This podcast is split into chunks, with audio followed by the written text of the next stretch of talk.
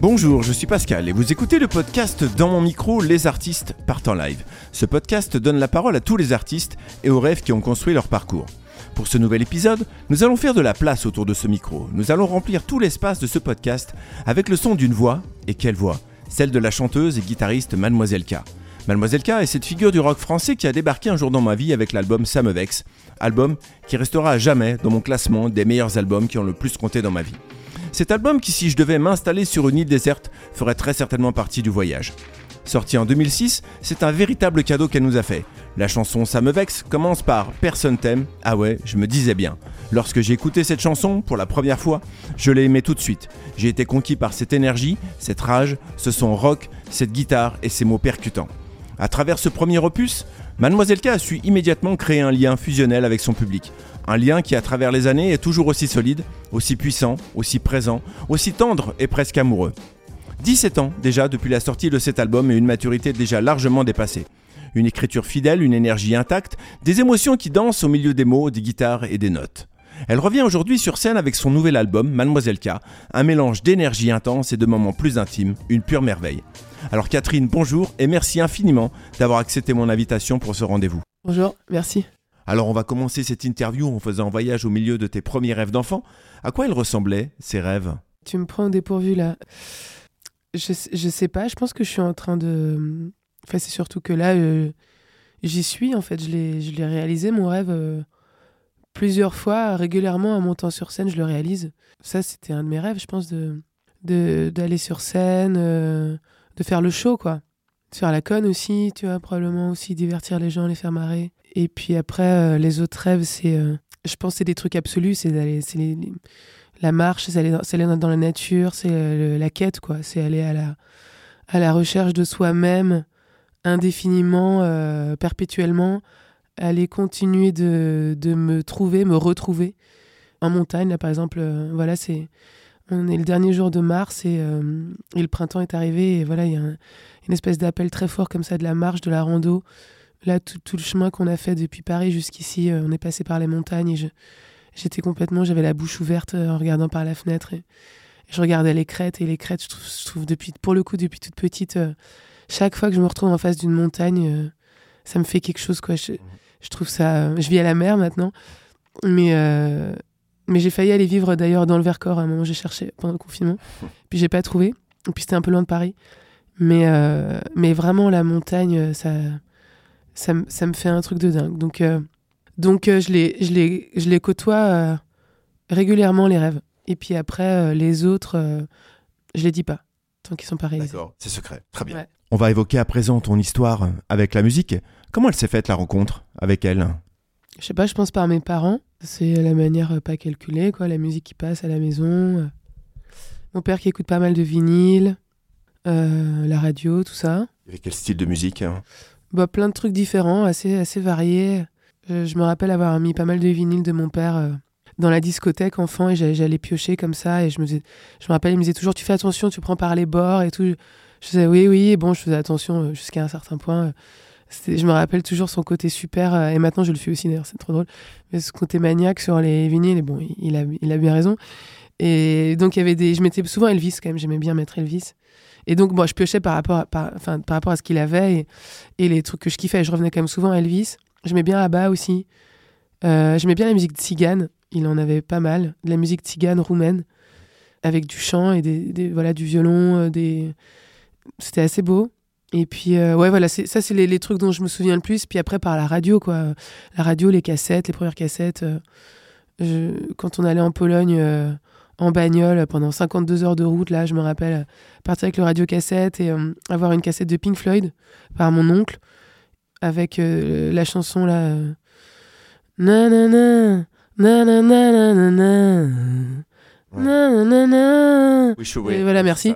J'avais plus le titre, mais cette chanson, voilà, c'est pour moi, c'est les vacances, euh, c'est la route, c'est l'aventure. En plus, j'avais mon, mon sac de couchage sur la banquette arrière et et on faisait deux heures de queue à la frontière germano-polonaise euh, parce qu'ils fouillaient les bagnoles et tout. Et je me rappelle, c'est comme dans le film Goodbye Lenin, on était avec des Colgate, des, plein de marques, des trucs, des casquettes Nike, du Coca, du, que des trucs de marque pour mes cousins, parce que ça représentait l'Occident, le monde libre, et, et c'était vraiment une, autre époque, quoi. Donc voilà, donc j'ai un souvenir très fort de ça. Beaucoup de trucs, tous les trucs anglais par mon oncle, parce que mon oncle, grand fan de culture anglaise, et donc, euh, je pense que lui aussi a amené plein de choses l'air de rien, bah justement, dont. Euh, putain, j'ai trouvé le groupe dont je viens de parler. Euh, merci Pink Floyd, putain. ouais, Pink Floyd, je pense c'est vraiment par, c'est vraiment par mon oncle. Donc des influences finalement assez. c'est large. Anglo... ouais, très large, ouais. Mmh. Et après la chanson française, mon père en écoutait beaucoup. Dalida, il était fan de Dalida. Mmh. Voilà, Sardou, tout ça, mais ça j'aimais moins. J'aimais moins la chanson française. En fait, j'aimais bien quand ça swingait, quand ça bougeait. Et puis, ouais, il y avait quand même une attirance pour l'anglais déjà vachement forte parce que j'avais une petite cassette euh, avec une, un livre et c'était les aventures de Sam. Et c'était Sam avec son groupe de musique. Et euh, il y avait le livre. Et putain, mais ce truc, je l'ai bouffé. Et voilà, des trucs pour enfants là. Et c'était euh, ça, ça, Voilà, c'était un monde quoi. Donc il y avait quand même ce fantasme très fort de l'Angleterre quand même déjà, de l'anglais. Et voilà. Et, un jour, du coup, tu as décidé de, prendre une guitare et elle s'est faite comment cette rencontre Ah oui, et eh ben la guitare, euh, j'ai des photos enfant, parce que je suis gauchère, mais je joue en droitière. Mais enfant, j'ai des photos où je tiens la guitare vraiment comme une gauchère parce que je prenais pas encore de cours. Et donc, la guitare, j'ai dû faire un an de flûte à bec d'abord. Et puis après, je voulais faire du piano parce qu'en éveil musical, il y a des claviers, il y a plein de trucs à essayer comme ça. Et puis je voulais faire du piano parce que le clavier, ça me faisait kiffer. Mais on n'avait vraiment pas de thune pour ça. Et donc très vite est arrivée la guitare euh, pratique, euh, voyageable. Et puis j'avais déjà fait la conne avec la guitare. Enfin, j'avais été attirée déjà par la guitare pas mal. Justement, en Pologne, euh, le fameux été de Pink Floyd, je pense, mon grand-père m'a offert cette petite guitare, une petite guitare sèche, quoi. Et tout l'été, j'ai cassé les oreilles, je pense, de tout le monde avec cette guitare. J'ai fait gling, gling, je chantais Goldorak et les trucs des dessins animés, je regardais, quoi. Mhm. Et à la rentrée, c'était bon, bah allez, maintenant tu vas apprendre la guitare parce que, enfin, bon voilà, je pense que c'était suffisamment clair que j'avais envie, quoi, d'en faire. Mhm. Et donc voilà, conservatoire. Euh, et donc j'ai commencé comme ça, guitare classique. Euh, voilà, et j'ai fait tout le conservatoire, euh, toutes mes classes. j'ai passé le diplôme de fin d'études, le, diplôme du supérieur. Je suis allée en ce qu'on appelle maintenant en, CNR, donc conservatoire de région, enfin, ou de département, je crois on dit maintenant, je sais plus comment. Mais un peu l'équivalent d'une prépa, quoi. Donc j'ai fait ça. Et entre-temps, j'ai commencé, je commençais à écrire des textes, de la poésie, ça c'était ado.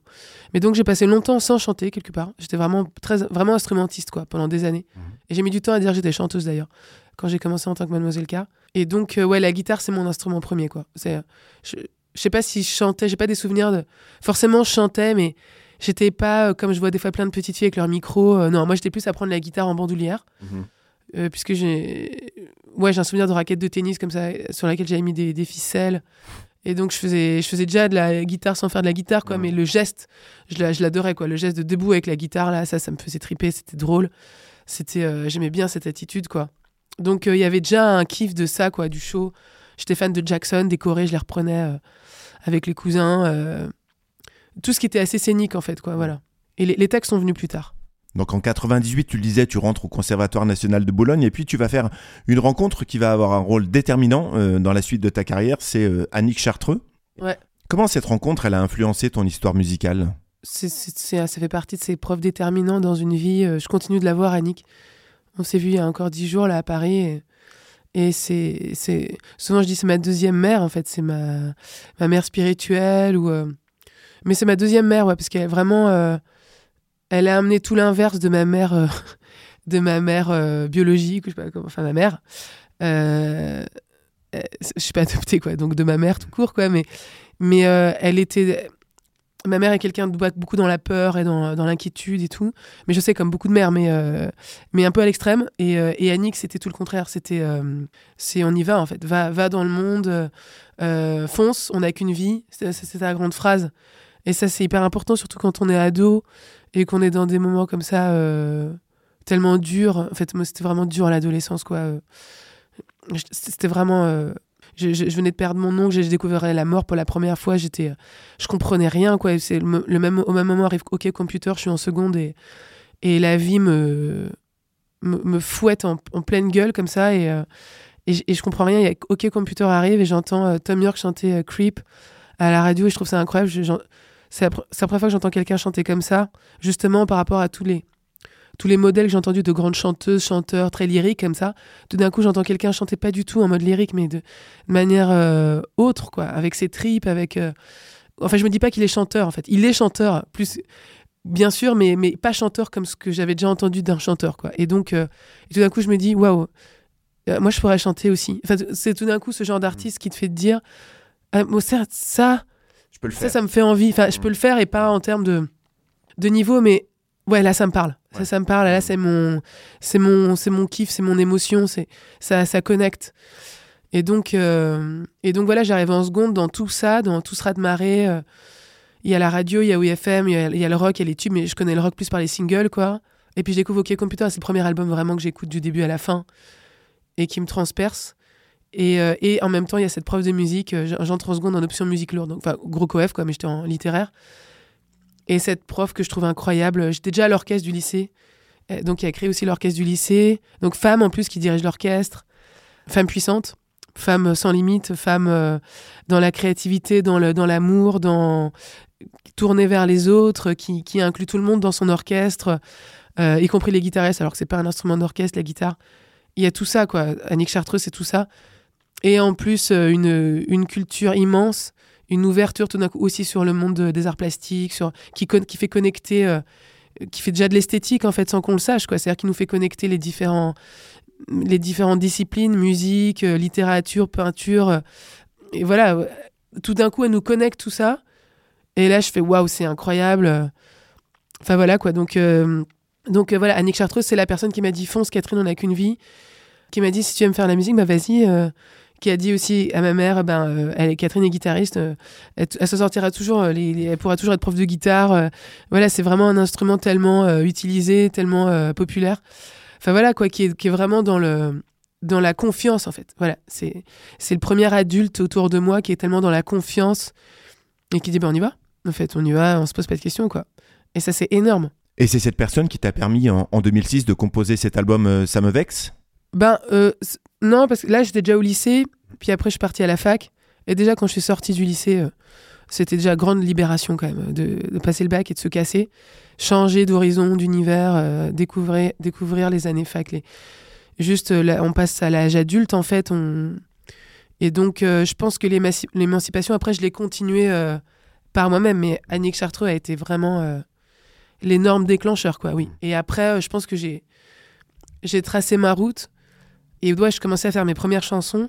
Et euh, ouais, j'étais à la fac, donc j'étais en, quoi, en Doug, quoi. Euh, Doug 1, Doug 2, puis après licence. Mais déjà en Doug 2, quoi. J'avais commencé mes premières chansons et là, je me dis, ok, ça y est.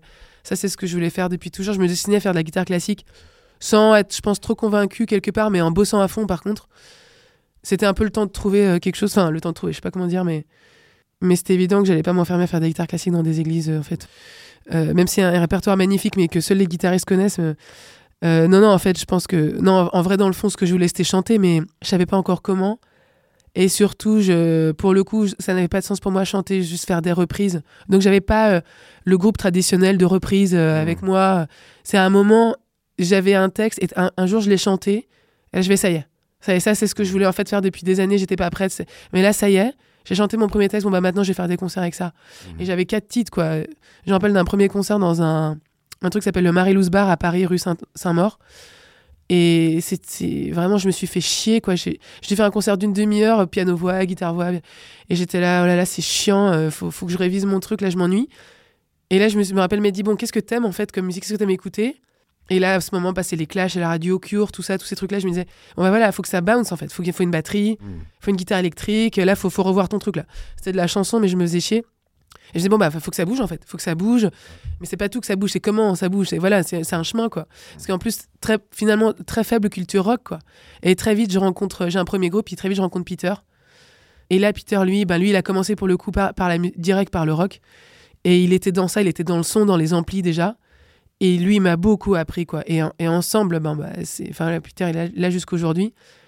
Et voilà, les premiers morceaux qu'on a travaillé ensemble, c'était à l'ombre.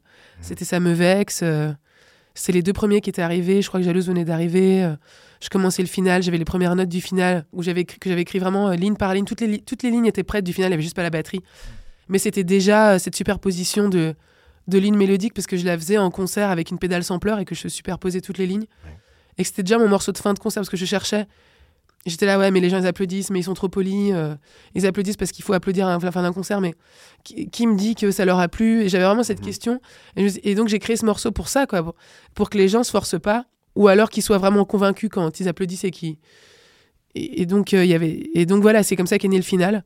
Et puis très vite, il y a eu reste là. euh, Et je me dis bon bah j'ai la fin, maintenant il faut que j'ai le début du concert, un morceau d'introduction comme ça.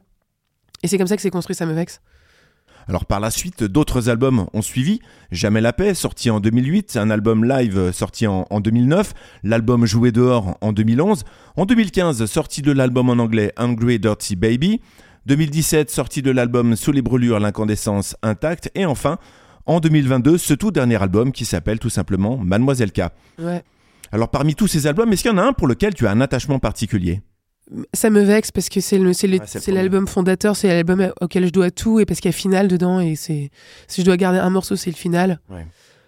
Et puis euh, Hungry Dirty Baby, voilà, l'album en anglais Ouais. parce que c'est comme un premier album, il a, il a une énergie de premier.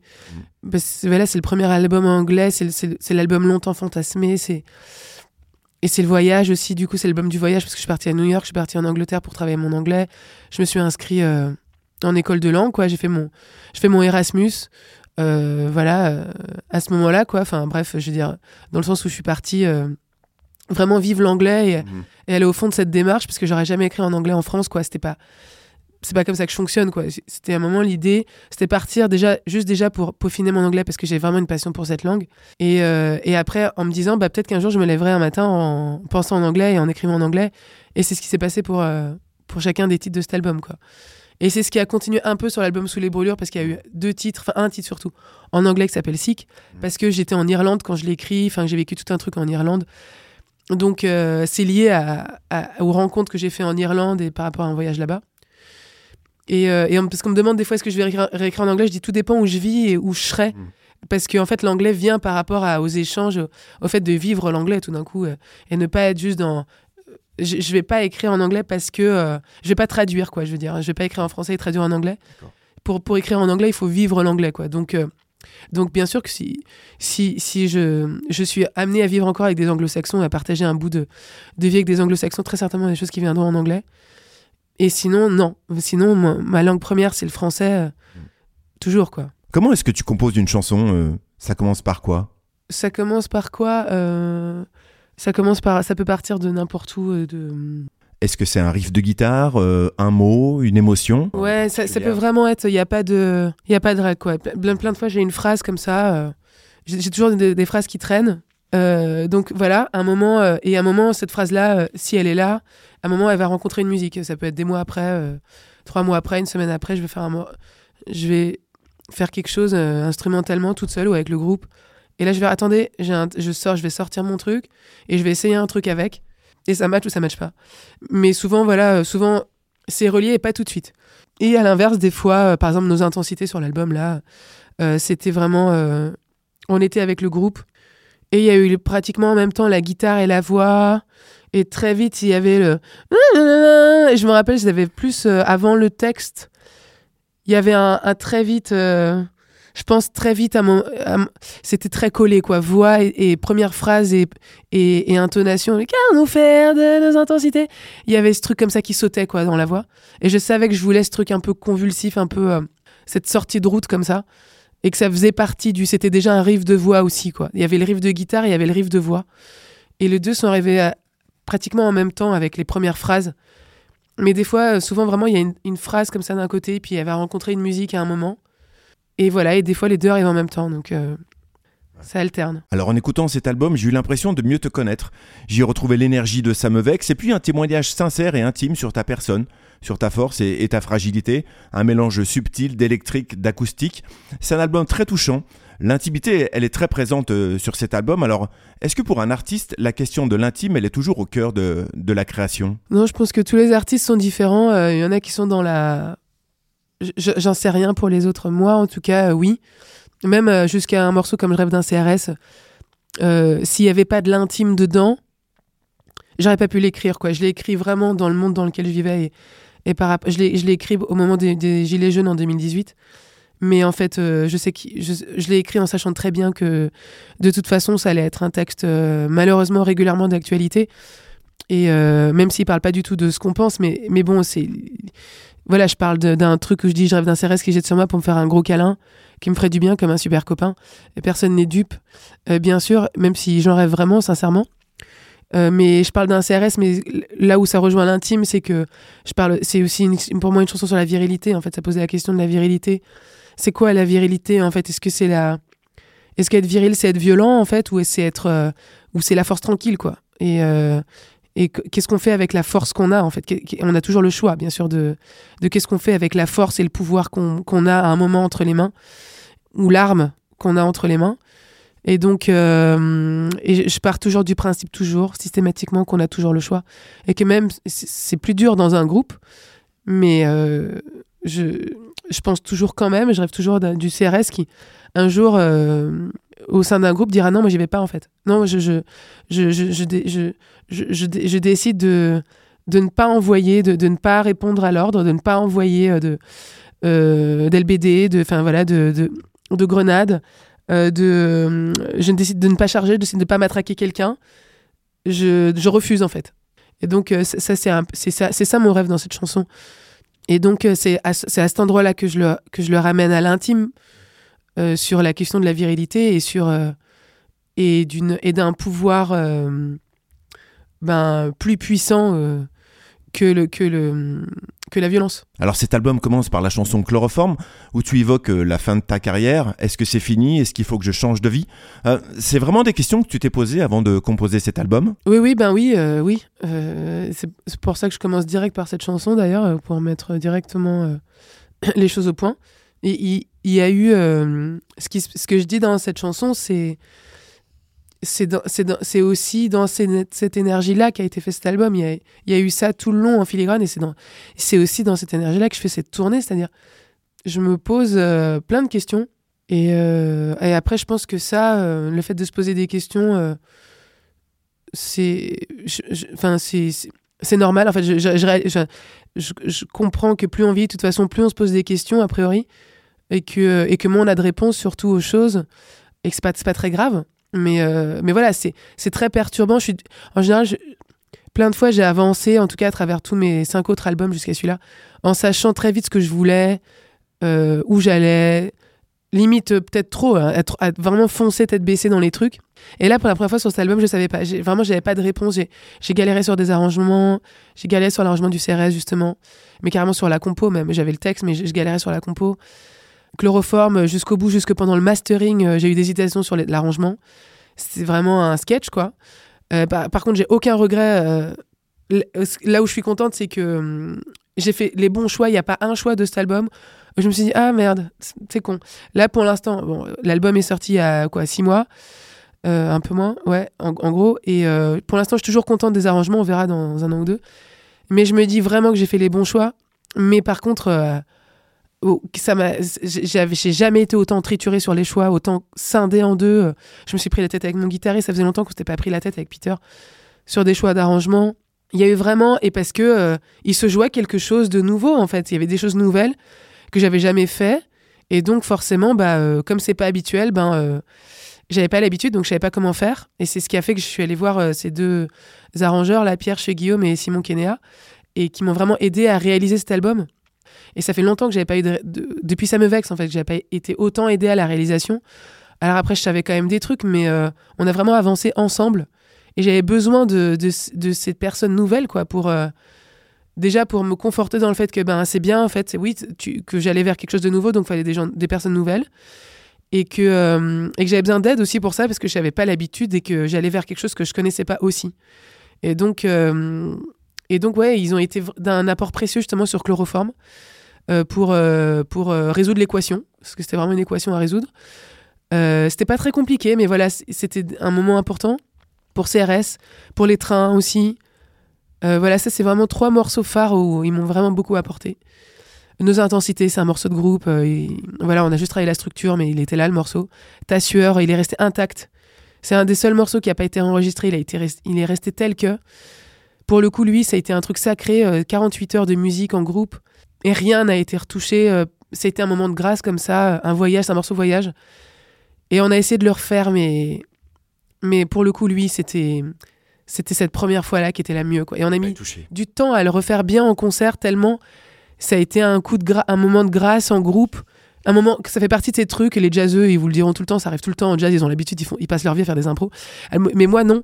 Et donc, euh, mais c'était un moment d'impro, mais très travaillé, euh, non-stop. Et comme les trucs d'impro, comme ça, c'est très difficile de retrouver ce feeling. Mhm.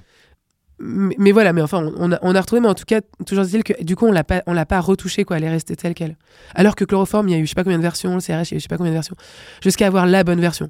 Ta sueur, elle est restée intacte. Enfin, cet album a été financé en partie par ton public. Tes fans, comme moi, n'avons pas hésité une seconde à t'accompagner dans ta démarche de création.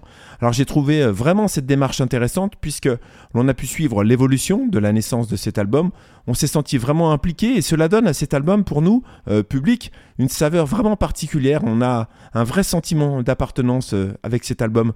Tu veux dire un mot sur ce financement participatif? Bah, c'est touchant, euh, merci déjà, euh, parce que je savais pas. Si, si. Et, et, euh, bah, c'est beau ce que tu dis parce que pour moi, tu, tu- ce que tu dis, c'est à l'image de ce que me disent plein de, de- de fans qui ont participé à cet album, effectivement, c'est qu'ils se sentent euh, investis. Alors, ce qui, ce qui me touche aussi, c'est que ils ont pas ce côté producteur, genre, eh, dis donc, tu nous dois. euh, Je les ai jamais entendus me dire des trucs pareils. Et c'est chouette aussi parce que des fois, c'est, ça peut être la limite de ce genre de truc et c'est ce que je veux surtout pas, c'est créer ce genre de rapport Mm. avec euh, les gens qui me suivent de je leur dois quelque chose. Mais je pense, je sais aussi que s'ils ont soutenu, enfin s'ils ont précommandé l'album, hein, parce que là c'était vraiment en mode précommande, Ouais. euh, et aussi achat d'objets de merchandising, euh, voilà. Mais je sais aussi que, enfin ils savent en tout cas que que s'ils me, enfin s'ils me soutiennent, c'est parce que c'est parce que je dois rien à personne, enfin euh, aussi, Mm. et que euh, On y croit aussi. et c'est exactement ça. Et que, et, et que ça. euh, c'est hyper important. Donc, bah oui, oui, ça. Forcément, c'était déjà le cas de l'album précédent, Sous les brûlures, de d'être un album participatif. Celui-là aussi. Moi, j'aurais voulu aller voir des labels, et euh, parce que c'est très dur d'être en indé. C'est là, c'est le troisième album que je fais en indé. Mhm. Il y a aussi ça dans cet album. hein. C'est faut- faut- c'est pas juste la musique, parce que qu'est-ce que je vais faire d'autre dans la vie je, je me suis posé cette question après chaque album. Là, ce qui est nouveau, c'est que je me la suis posée avant Mhm. de le faire. Et donc, je savais que ça allait être plus laborieux, que j'allais traverser des choses. euh, Enfin, voilà. Mais c'est aussi parce que je sais ce que c'est sortir un album en indé, toute l'énergie que c'est. Et je dis, ah, est-ce que j'ai envie de continuer de, de sortir cet album en indé Est-ce que je me maque pas avec un label à nouveau Parce que parce que c'est beaucoup de boulot, quoi. C'est beaucoup de choses à porter toute seule. Et euh, c'est ce que je dis un peu dans Trafiquante de Crête. J'ai porté mon nom longtemps dans l'ascension. Et en fait, il y a, y a toutes ces questions-là aussi dans cet album. C'est c'est pas tant est-ce que j'arrête la musique ou pas? Parce que de toute façon créer écrire euh, faire de la musique euh, C'est en toi. ouais, je ferai ça toute ma vie en fait. J'ai besoin de créer en fait. Si, si, si je fais pas de la musique, que je vais peindre, je vais. Donc il y, a, y a tout le temps des choses à dire en fait, à faire, à créer, mais euh, mais je me pose des fois la question des mots aussi, surtout depuis que j'ai découvert la peinture. Je me dis des fois oh là là, mais les mots ça me fatigue. Il y a trop de gens qui parlent, les gens parlent. Il y a trop de paroles partout. Alors que j'aime profondément le silence. J'aime profondément le silence de ouf. J'aime le j'aime le vide quoi, le, vide du silence qui n'est pas un vide en fait, qui est qui est en fait plein d'air, plein de, qui est plein de grands espaces en fait. Et donc euh, pour euh, revenir resserrer le truc, ce que je veux dire c'est juste ça aussi, c'est donc c'est que euh, j'aurais voulu aller voir des labels et aussi parce que je me dis mais com- pendant combien de temps je vais solliciter les gens aussi, tu vois? Alors, je me dis ouais, c'est génial qu'ils soient là et en même temps des fois, je me dis merde, j'ai pas envie forcément toujours d'aller chercher Ouais. les gens pour financer un album, tu vois, il y a aussi Mm. ça. Ouais. Et, et je le fais en, en pleine dignité, bien sûr. euh, Et c'est pour ça que je redis aussi que c'était une précommande, parce que c'était c'était un peu une démarche différente du Lul d'avant. Euh, parce que là, c'est le cas, l'album n'est pas disponible en boutique. quoi. C'est-à-dire, Mhm. il est sur les points .com, on peut le commander en ligne, Ouais. mais il n'est pas dans les boutiques. C'est la première fois en six albums que j'ai que l'album n'est pas en magasin. quoi. Et donc, bien sûr, c'est bien sûr aussi à l'image du monde dans lequel on est. On est quand même dans le monde du stream et tout. Ouais. Et euh, malgré tout, je vends quand même beaucoup d'albums en physique. Donc, euh, franchement, euh, C'est toujours là. Façon, Il y a voilà. toujours un marché. hein. Ouais. il y a toujours un marché. Mais je pense que moi, là, idéalement, le prochain, je veux que ce soit juste en stream et en vinyle, quoi. Enfin, si les gens veulent l'objet, je veux dire, le CD. Donc, ouais, hein, parce que les gens ont encore des bagnoles et tout, mais en vrai. euh, le, le CD il va disparaître quoi. Je pense que le, le vinyle reste. Mm. Euh, voilà je sais pas vers où on va. Je sais juste qu'on a toujours besoin d'un objet à un moment ou à un autre de toute façon. Mais euh, quand même même moi j'écoute de la musique tout en, en streaming quoi. Donc euh, donc et puis voilà les, les gros disques bon là j'ai juste un problème avec ma platine mais sinon voilà je me pose pour écouter des fois un, un vinyle parce que j'adore ça et que je suis une puriste du son et que c'est hyper agréable de se poser écouter un vinyle. C'est pas le même rapport au temps non plus mais en tout cas voilà pour revenir à cette histoire euh, de, du Ulule et des gens ouais je, je suis hyper honorée et je, je, me sens hyper chanceuse que les gens soient aussi fidèles et, euh, et à chaque fois, enfin, là je lance le truc. En plus, mon manager me disait, tu verras, bon, on fera moins statistiquement le deuxième Ulule. Et en fait, on a fait plus, quoi. Ah ouais. C'était complètement fou. C'était complètement fou. Euh, je pense que c'est vraiment l'aspect aussi quand même précommande, le fait qu'il allait pas être dispo ailleurs, parce que je l'ai beaucoup redit. Et c'est vrai, quoi, pour pas que les gens après me disent Ah, on trouve pas le CD. Non, c'est vrai, faut en profiter là, parce qu'on en vend sur la tournée. Mhm. Après, je vais ouvrir une boutique en ligne, mais je veux dire, c'est moi qui vais les envoyer. Donc, je préfère le Mhm. plus possible que les gens euh, les achètent là ou à moi sur la tournée. euh, Mhm. Parce qu'après, voilà, j'ai- en gros, j'ai autre chose à foutre que faire des envois, mais bien sûr, je les ferai. Mais, mais bien sûr, je les ferai. Et là, de toute façon, on a. On a, pour info, on a repressé des vinyles euh, sous les brûlures qu'on n'avait plus. J'ai repressé des vinyles de Hungry Dirty Baby aussi, euh, qu'on n'avait plus parce que les gens les demandent et que c'est des albums auxquels je tiens, Mm. encore d'autant plus que je suis en indé. Et j'ai repressé des Ça me vexe qu'on n'a plus parce que voilà, donc euh, tu me demandes quels sont mes albums les plus importants, bah voilà, en fait c'est ceux que j'ai repressés et ce dernier. voilà. Tu parlais de la fidélité du public à travers ces années. Comment tu l'expliques cette fidélité alors que, à mon grand regret, tu n'es pas assez médiatisé? Ouais, non, non, je suis pas très médiatisée. Ça, c'est le côté indé, hein, clairement. Mhm. Et après, j'ai ma place quand même. Tu Ouais. vois, là, je vois, je fais une tournée, une, une, une très belle tournée partout en France. Et on remplit quand même très bien euh, dans un contexte qui est pas facile. Euh, je fais du rock, c'est pas le genre dominant euh, du moment. Tout ça, il y, a- il y a tout ça aussi. Et euh, je me dis, ben ouais, je suis toujours là. Et j'ai toujours ma place. Comment je l'explique, euh, j'en sais rien. je peux pas te dire pourquoi. Je sais juste que, que, que quand je fais un album, je me fais chier à chaque fois. Est-ce que ce soit charmé Est-ce que, ce que, est-ce que je l'aime Est-ce que le son. je veux dire, mon album de 2022, là, sonne pas comme mon album de 2006, quoi. Ouais. Et c'est très bien comme ça. Ça me vexe, sonne comme elle sonne. Et cet album-là, euh, l'album sans titre pour moi, c'est euh, c'est euh, c'est 2022, quoi. C'est c'est aussi un album d'aujourd'hui. C'est. euh, C'est un témoignage d'une époque. Ouais, aussi, en tout cas, je pense vraiment que dans le son, c'est un album euh, dans son temps, en tout cas. Et ça, c'est important pour moi. euh, je m'en fous d'être old school. J'ai pas envie d'être old school, en fait. Je veux dire, Mhm. même si je fais du rock, la guitare, c'est mon instrument et tout, je suis pas que rock, en fait. Moi, ce qui m'importe, c'est de faire des bonnes chansons aussi, avant tout.